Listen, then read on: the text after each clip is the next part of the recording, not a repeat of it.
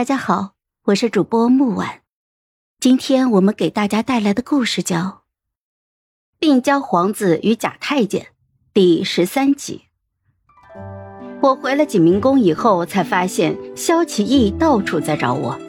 他见到我，一个箭步就冲上来抱住我，惊慌无措的说道：“你去哪里了？到处都找不到你，我还以为你……”萧启义没有再说下去。啊，我又不是窜天猴，能去哪呀？到处逛了逛。你这个时候怎么有空啊？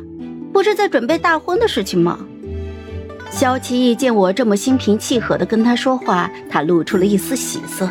他拉着我坐下，耐心的说道：“没什么好准备的，阿乔，你放心，我跟温若言只是各取所需。来日我登基，你必定是我的，我的。”萧奇义犹豫半晌，没说出来。我搓着他的手心，笑眯眯的说道。必定是你的太监总管，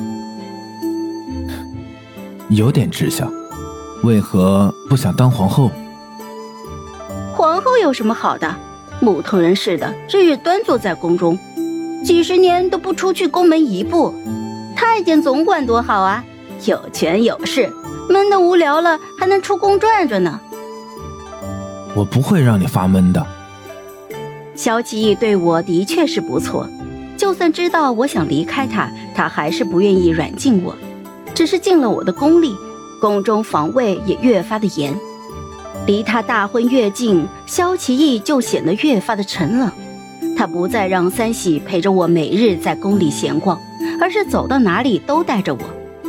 夜里他梦中惊醒，竟然满面是泪，他抱着我惊慌无措地说道：“阿乔，我梦见你死了。”我睡眼惺忪，翻了一个身，只当做没听见。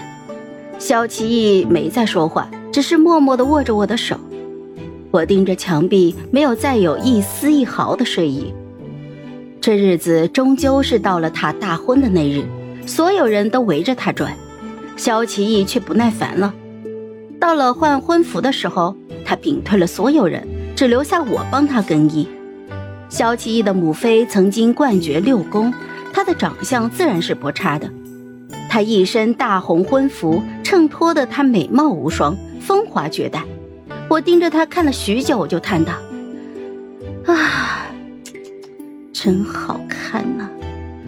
可惜啊，这么好看的脸，只能看最后一眼了。”